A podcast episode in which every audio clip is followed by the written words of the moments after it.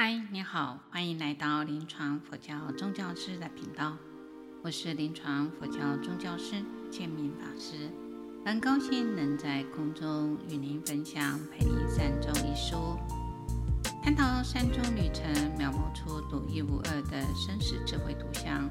分享临床宗教师陪伴末期病人从跌宕到升华的灵性世界，补上一堂人人必修的生命课题。今天要分享的是二零二三年十月十号第一期进阶陪你善终第八章。王爷啊，为什么是我？的灵性照顾六大法门的忏悔法门、念佛法门。及临终说法与助念熟悉疗法的分组讨论心得分享。因缘千丝万缕，辗转无常，不可思议，不可轻忽。然而，一切从因缘生，一切也从因缘灭。重要的是因果不虚，而我们自己真实参与了大部分的因缘。唯有随缘消旧业，创造好的因缘，那么事事都是好因缘。欢迎各位来聆听这一个心得分享。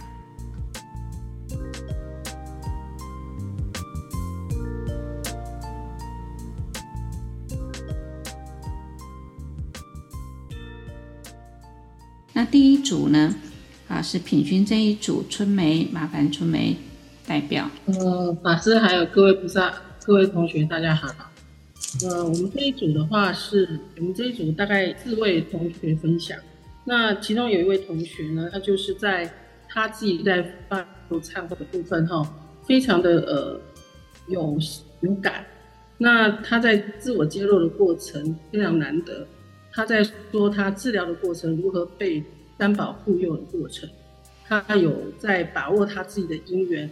还有机会加入义工行列。那也在当下的时候，他是刚开始他是非常的嗯不知所措，然后就是只是眼巴巴的看着佛佛像那样子。他说病都得了，有努力做应该会有所得这样子。那自己在盼望的过程里面，受到好像就是在呆望佛菩萨的那个面容的时候，他非常的就是。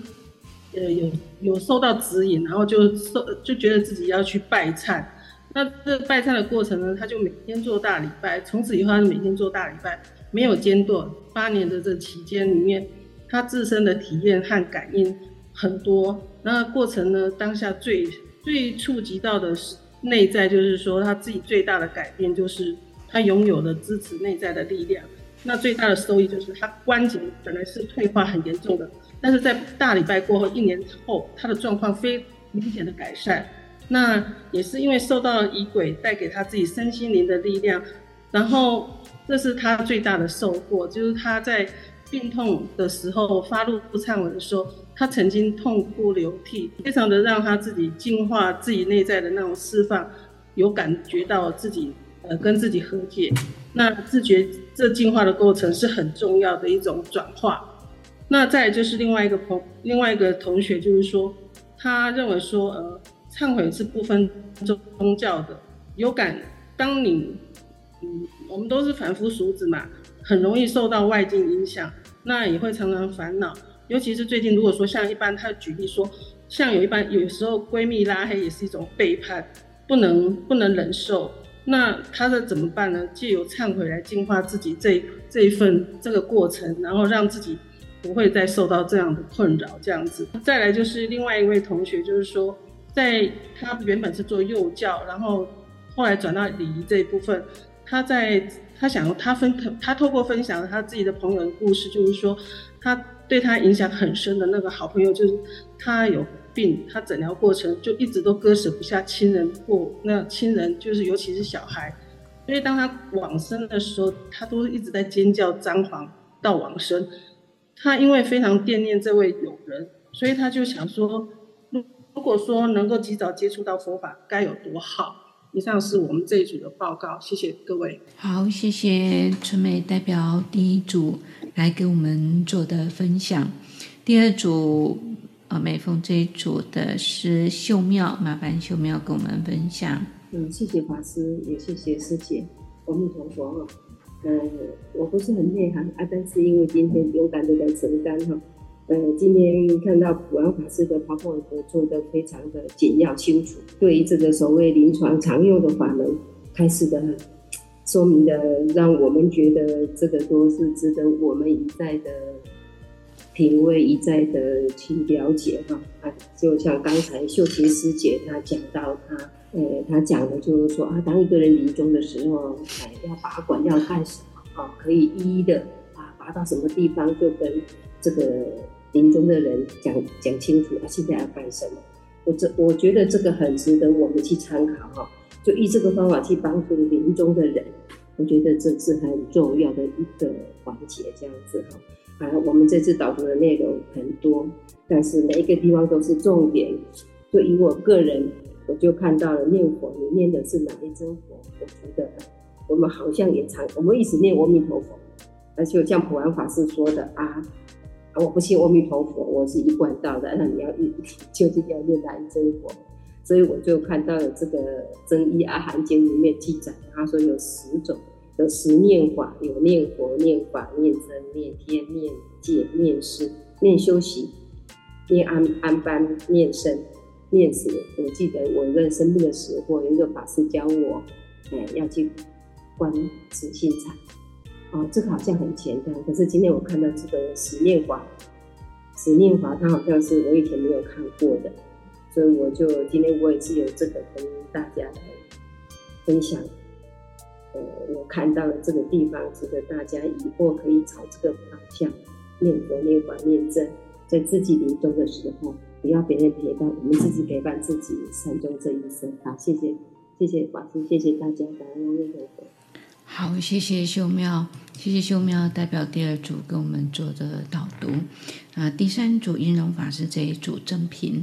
各位好。我这是第三组的一个报告。那我们这一组里面有非常多位都呃讲了同样的一件事情，就是非常感谢普安法师今天的导读，让我们收获良多。我们甚至有一位讲说他非常感谢本来要分享的那一位缺席，然后让我们能够有机会能够有今天这样子的一个收获。然后接下来我就是要讲大家的呃就是就是分享。那呃有一位是呃就是演平法师，他分享说他说。对死亡的那个恐惧是一种本能。他的外婆最近不不舒服，那外婆是高寿哦，然后就是身体健康，然后本来是每一天都礼佛，但是因为最近身体不舒服，所以要看医生。那要看医生，为了要只是要去医院看医生，他就有很大的一个恐惧。那演平法师在去呃，就是外婆要去看医生的前一天，就打电话给。外婆，那但是因为就是外婆的，就是家人其实是没有在身边的，那所以外婆必须要自己去哦。那对于外婆的这样子的一个恐惧，然后演平法师就提醒他说，要观想最喜欢的一尊佛，然后用眼睛就像相机一样把就是记录下来，然后呃就是用这样子，就是借着观想。然后就是，呃，就是让那样子的一个形象，就是一直不离开外婆，就是像母亲一样，就是永远不分离这样子哦。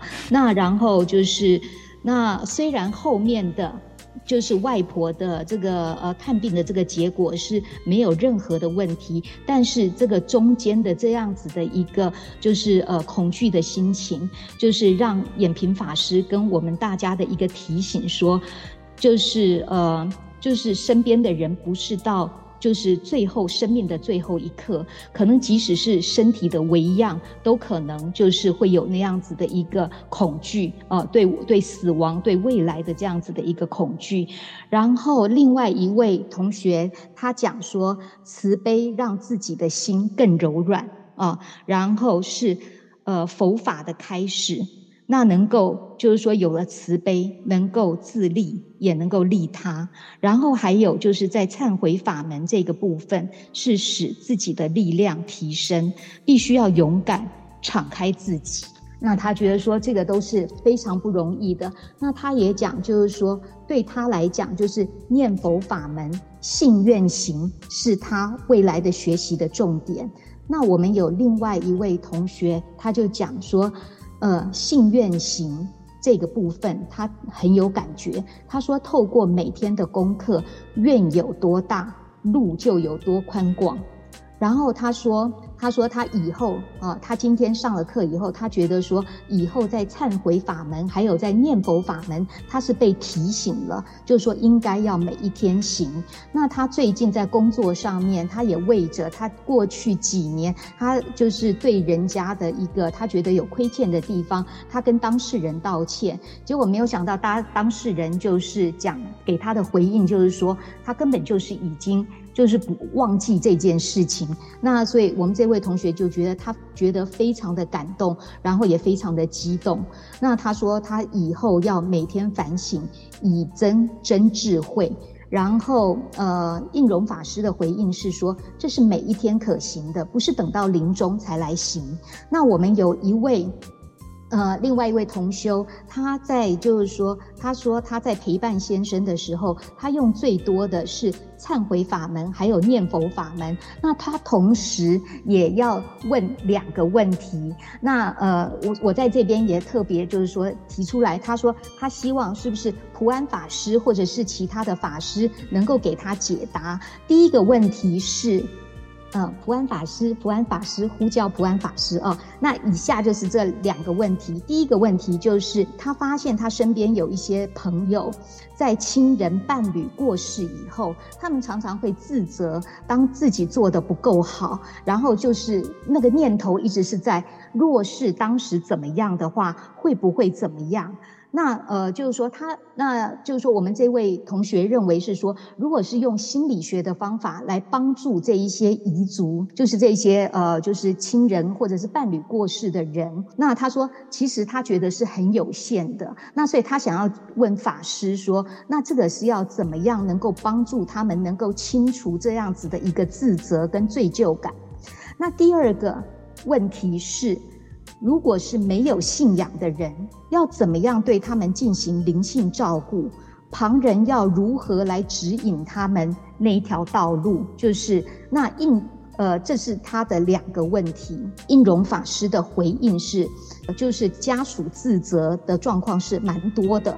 啊、呃，那当初的状的选择总是觉得不够好，呃，是不是要做呃哪一个选呃手术啊？是不是要做哪一个治疗啊？但是当初的呃环境智慧，可能是使得就是呃旁人哦、呃、家属帮助病人做出那样子的一个选择的原因。那或许再来一次，可能还是做。呃，原来的这样子的一个选择，但是在死亡之前，可能是做什么都不够好，而其实这个是一个单行道，就是选了这一项就没有办法选选另外一项，所以这个其实是一个未知数。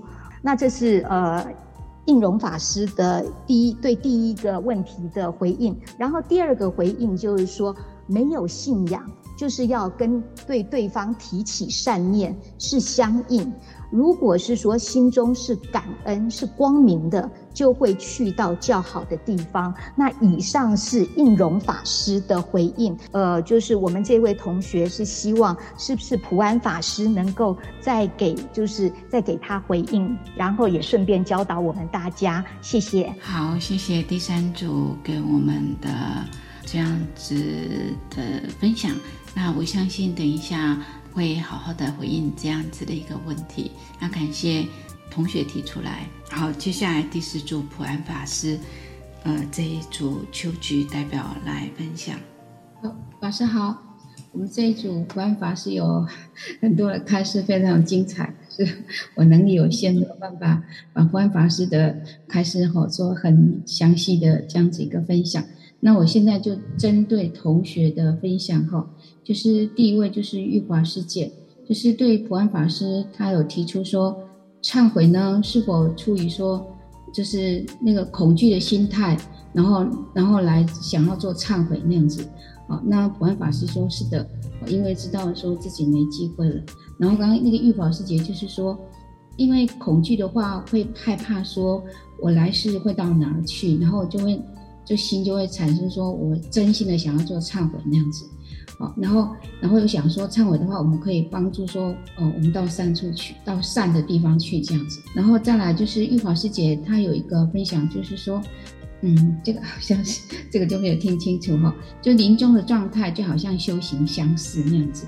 嗯，玩法是他的他的开始就是说，嗯、当人逼到绝境的时候哈，就会去想说，那来生的去处到底是怎样？我就像世间人呢，就是到死亡的时候。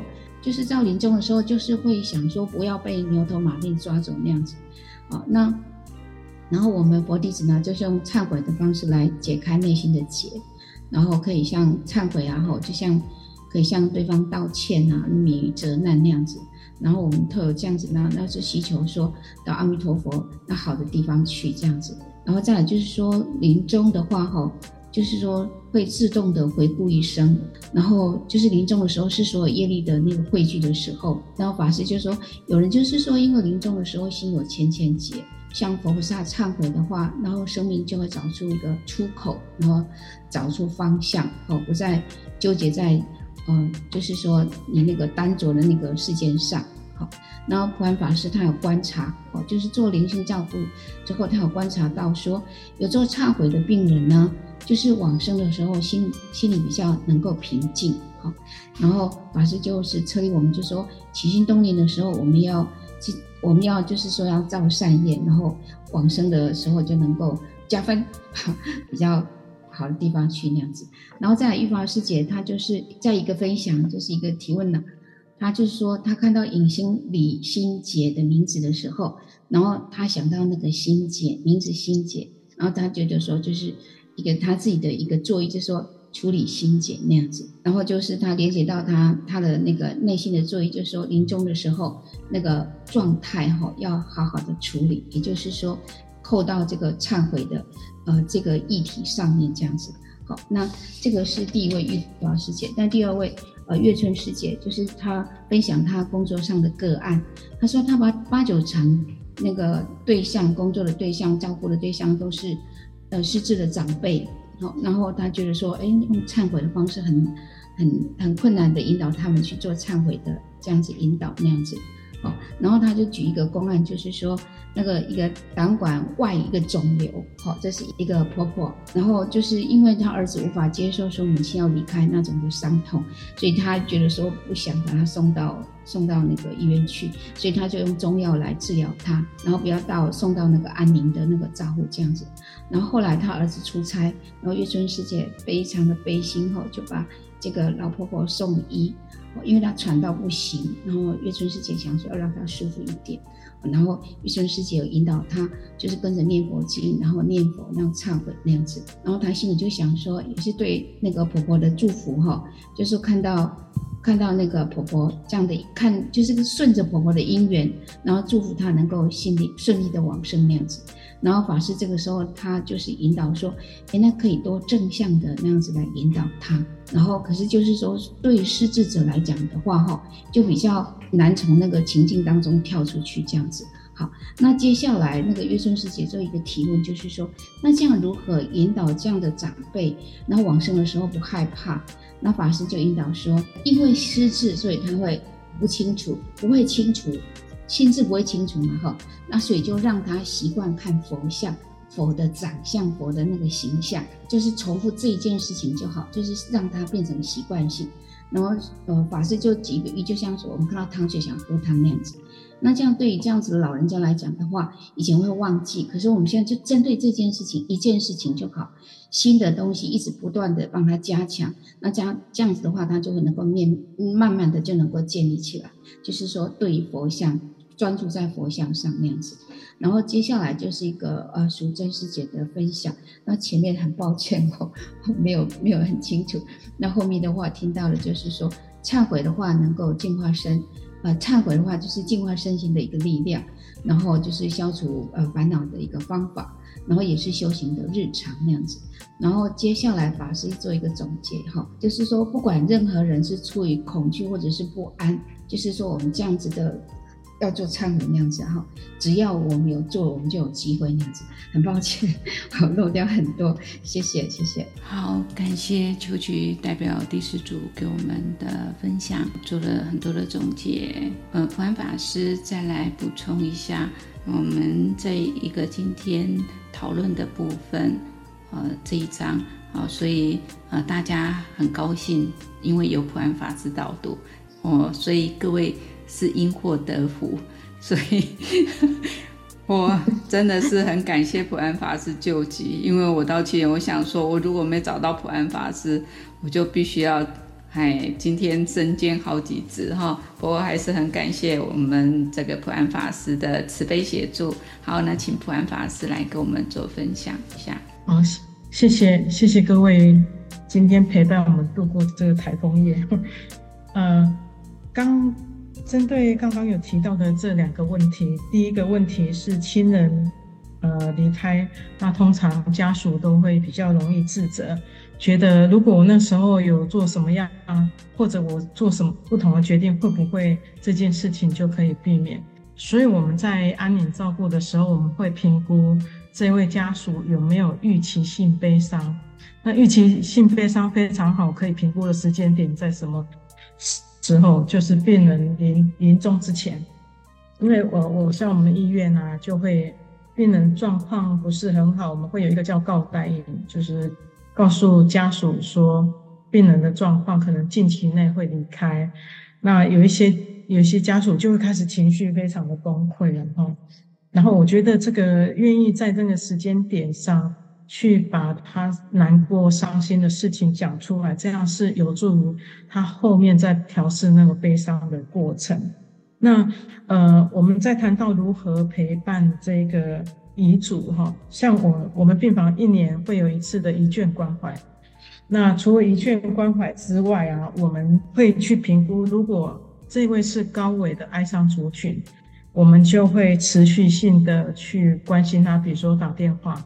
现在很方便，有一有时候会留 LINE，然后会去关去关心一下这段时间他的情绪状况，那会去了解到他的现在的调试状况。如果像有一些家属说，嗯，告别式都结束啊，已经做过啊，我都哎起不来都困，那这样我们都就会转接给那个身心科或者是我们心理临床心理中心，然后请他们去评估，如果需要。由医师来开药，让他可以晚上安眠的话，那可能有一小段时间，这位家属就会接受这样的一个医疗上的协助。那多数的病人，多数的家属哈，他们只要能够看到我们他的亲人、病人是善终的，虽然说会不舍，可能半年，可能一年的时间，还是会都有一些情绪。想到就会哭，想到就会哭。可是如果他只有哭，他可以如常的过生活，如常的去煮饭、做工作，然后有一些情绪，这是可以被接受的。可是如果他一直在那个情绪当中没有办法出来，然后没有办法工作，没有办法正常生活，没有办法吃，这个就真的需要转介。给，因为家属有其他家属有时候会不太理解到这样的状况，那我们就会经过这样的评估之后，就会进行转介。可是我觉得陪伴这些家属最重要的就是持续性的关心了。呃，像昨天有一位我照顾七年多之前，七年多之前的一位家属，昨天回来找我，我也蛮蛮讶异的，他已经他的亲人已经过世七年，那。呃，我问他说：“你跟你爸感情这么好，你是怎么走过这一段痛苦的过程呢？”他说：“嗯，因为我爸到最后的时候很善终啊，然后我我是很思念他，可是我我就在想说，为什么我要经历这样的事情？或许我是为了要帮助别人，所以我经历历了这件事情。然后他就把他爸爸临终的那个过程有一些感应经验，就开始去。”跟他们的周遭的亲人分享，说我爸那时候在心理病房，然后往生的时候是怎么往生的，然后他觉得他的父亲往生的时候很有福报啊等等的，他就把这些经验跟别人做分享啊，他也也买了好几本这《陪你善终》，要分享给他们的其他亲人。那我觉得，如果他的悲伤历程走的有慢慢在走过的话，这一位家属以后会成为另外一个助人者。这我觉得是因为他自己本身有这样深刻的经验，再来就是说他是佛教徒，那他就很可以去帮忙呃佛教徒，他又是慈济的志工，他就可以帮助他身边那些长辈，是这些长者。那从他的经验里面，他会转向转化去思考，嗯、呃，或许我经历这个痛苦，我的父亲的离开是教会我要学会什么。啊，通常家属有这样的一个想法的时候，就代表代表他的悲伤过程比走得比较比较顺利一点。思念还是会思念，就三节的时候会非常容易思念的。比如说中秋节才刚过，那中秋节对刚刚刚离开的这个亲人，这个家属心里面还是会难过，讲到还是会流泪，会悲伤。可是呃，我们在这过陪伴过程就是。除了听之外，还要引导他去思考到说，那时候你的亲人的离开，呃，是什么样的状况？那是很善终的状况，你可以回想吗？那觉得这一个过程里面，那你的父亲在教导你什么呢？他的父亲往生的时候，我有去参加他们的告别式，那之后他就去到大陆，啊，直到七年后又回来找我，我也蛮讶异的，然后。可是我就真的觉得，呃，我们学习这么多，最主要就是随时随地你都可以成为那一个助人者了。就是以你我们的经验，我们学习到的这些东西，啊、哪一天你你你一定会用到的。有人必会去谈死亡议题，可是现在哪一个不面对死亡？哪一个人不面对悲伤？在助人之前，你要先帮助自己啊。意思就是说，如果你自己的悲伤经验，你自己个人有悲伤经验没有处理的话，那可能你就要自我觉察、观察一下，然后陪伴你自己。等到你心里已经可以接受到某种程度的时候，这时候当你再去当一啊助人者，那你就是会是一位非常棒的助人者。哦，所以我呃回应第一题的部分啊，因为。呃，他回来就跟我讲了一件事情，我也蛮难过的。我我没想到他这么想。他说：“这个会不会是我那时候，嗯、看他一天都没睡觉，我起我我就想说帮他打个镇定的，让他可以好好的睡觉，可以休息一下。没没想到打了他就走了。我如果那时候不要帮他打那一那一个吗啡，他会不会就不会不会走？他是不是还可以多陪我几天？”那其实我那天也跟他分享，我说其实我们已经观察到你的父亲已经在临终的阶段，他要走是近期内的事情，所以啊、呃，并不是因为你做了这件事情他才离开的，而是他本来就要离开了，哦，所以不是你的问题。然后我们会知道，是因为我们会观察到他后面的临终现象，也就是在我我们后面那几章里面，后面这两三章里面。会提到的四大分解濒死的过程，我们从这些过程去评估，那家属可以接收到这这个讯息的时候，哎，他就对对他会有非常大的帮助哦，因为他开始会去慢慢调试他的心情，纵使病人离开那一刹那，他会有一些情绪，可是他很快就可以把情绪再调整好哦，这是我们从临床的经验来看悲伤这件事情。那第二个问题。没有信仰者怎么样做灵性照顾？我刚有提到，呃，我们很讶异的，我们照顾的病人里面竟然有两成的人是没有宗教信仰的，我们着实吓了一大跳。我想问，没宗教信仰到底要怎么照顾？后来我们从这个个案当中照顾过程有累积了一个经验，就是说他没有宗教信仰，这是个人的自由选择，这不能勉强的。那。可是你可以做的就是你无条件正向的去关心他，这是你可以做的事情。然后你可以跟他谈他的生命信念，他生病的事情，他以前工作的事情，做一些回顾。在这个回顾过程当中，让他去看到他自己。这时候我觉得也不不急着要有什么宗教嘛。可是当他可以看到他自己的时候，啊、我想你就会成为是一个非常好的助力。我中午没有中药，一一位病人是没有中，一开始是说佛教信仰，因为太太是佛教信仰，后来聊个老半天之后才知道，原来他没有宗教信仰，是因为老婆说，那个问资料的时候，护理人员说你你什么呃宗教信仰，然后他老婆就说我是佛教徒，这样，所以上面就资料就写着佛教。他说其实我没有信仰，说啊你你你没有信仰，你还跟你老婆一起念佛，这样很厉害啊。他说没法度，因为听不出 大富贵啊那然后。然后后来我并没有在念佛这件事情上跟他提这个他要继续念佛这件事，我反而很关心他现在身体好不好，他的心情好不好，他有没有碰到什么样的困难，我可以协助他什么？那我们就像朋友一样这样的聊天聊天。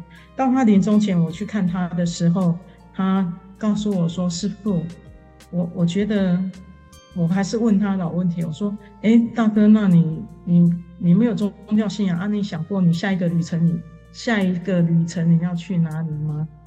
他就说：“我以前都跟你讲说，我想要当一颗石头，当一只只蚂蚁，一一只小鸟。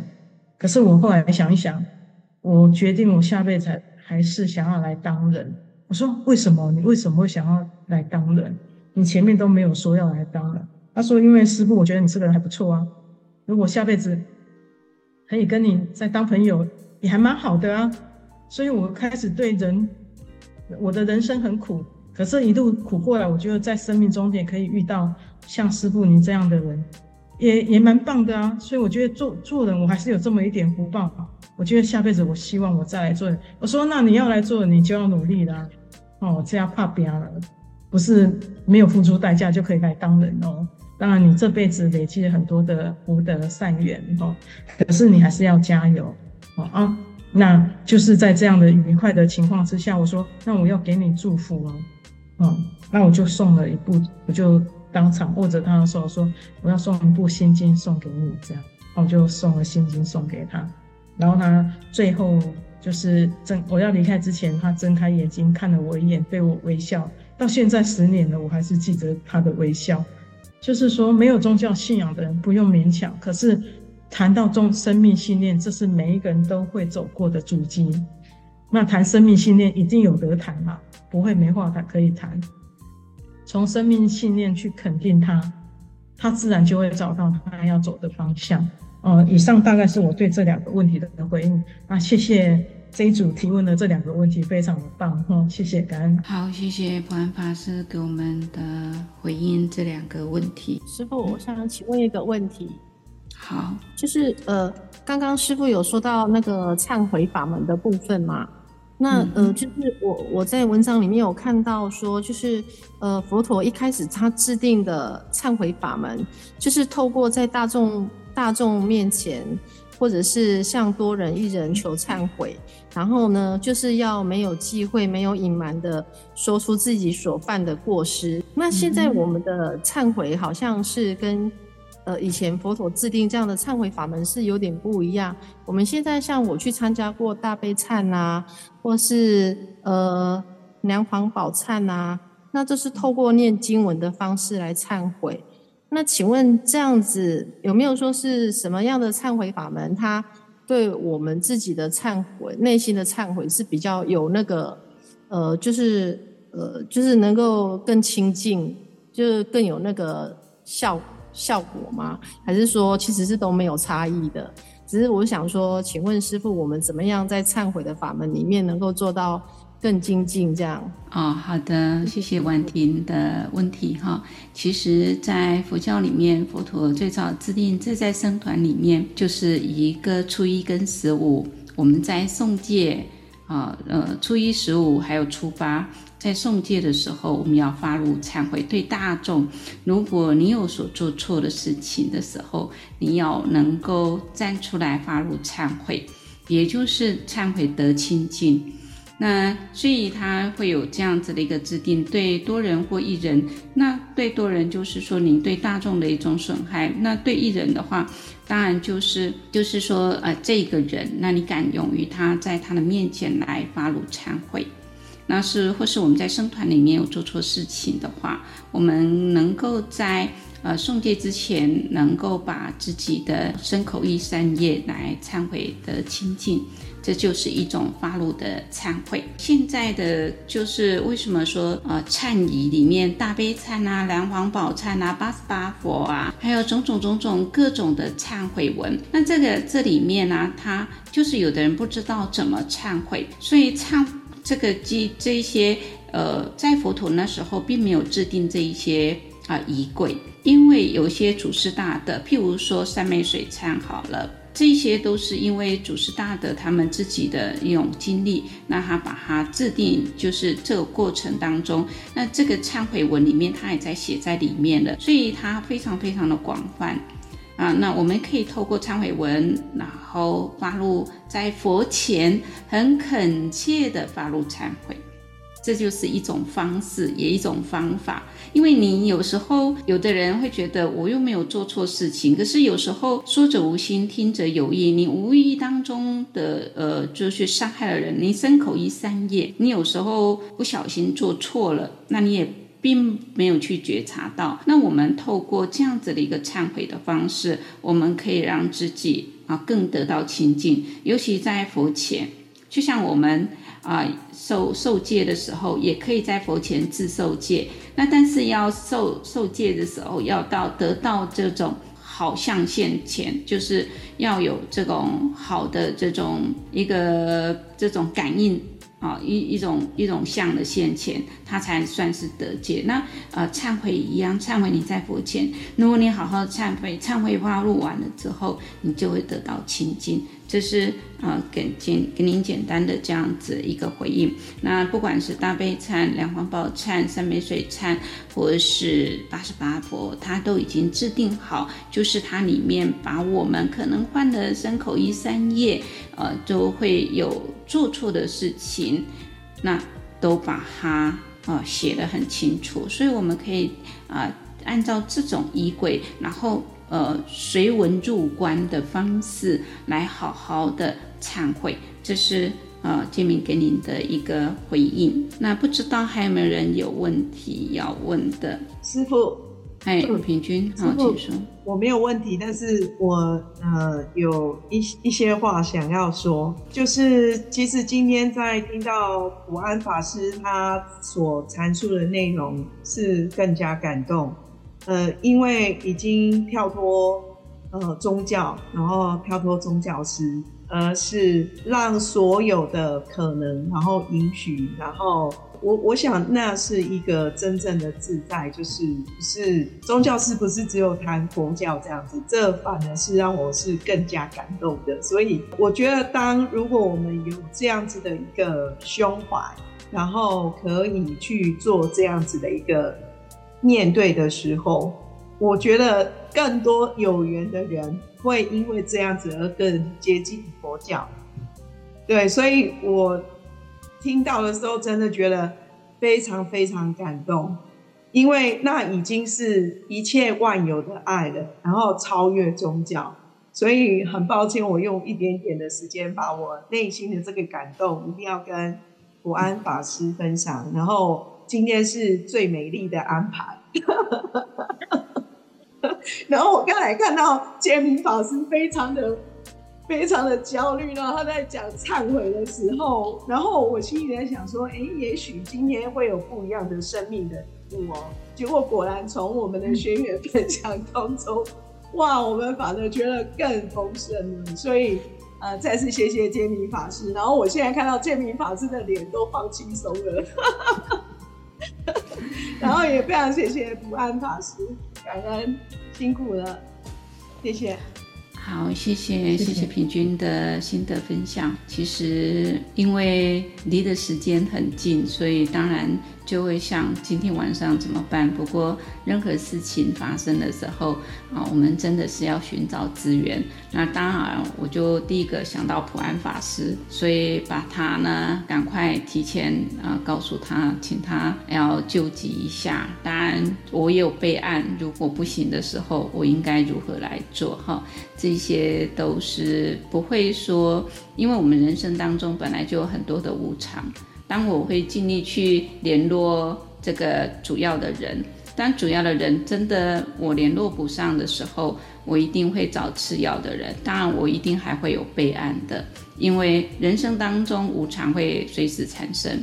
就像我们在临床照顾当中，会有很多很多的事情发生。那在临床发生的时候，如果你自己很急了，就乱了方寸了，当然就没有办法。这也是我们在平常修行当中必须要加强的。那今天谈到忏悔法门，我也来跟各位分享一下。其实，呃，每天早课。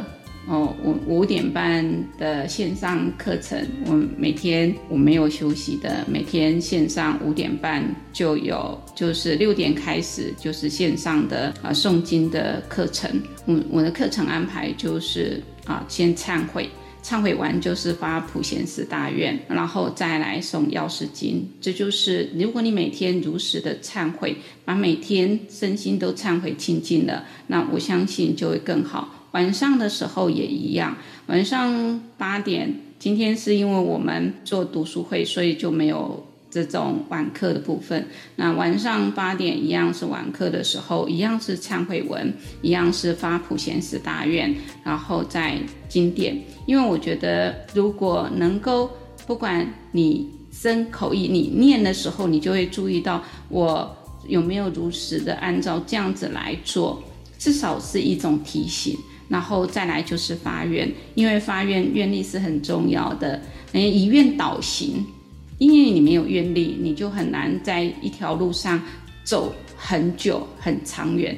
静静心一发，长远心难辞啊！要同一条路要走到底，要做一件事情做就近做到底就能够有所成就，真的还是不容易的一件事情。所以、呃，各位就可以知道普安法师在临床上的教学，所以可以让我们他几十年来的功力，今天呢一放我我我救急请他帮忙的时候，各位就可以发现这是。不是假的，这是真的的，这是就有功力的人就是这个样子了哈。所以我很感谢。那今天呢，呃，阴错阳差也是让我们满满的幸福，也满满的收获。所以也很感谢普安法师，感恩大众，让我们一起来学习。所以谢谢大家，好，感谢，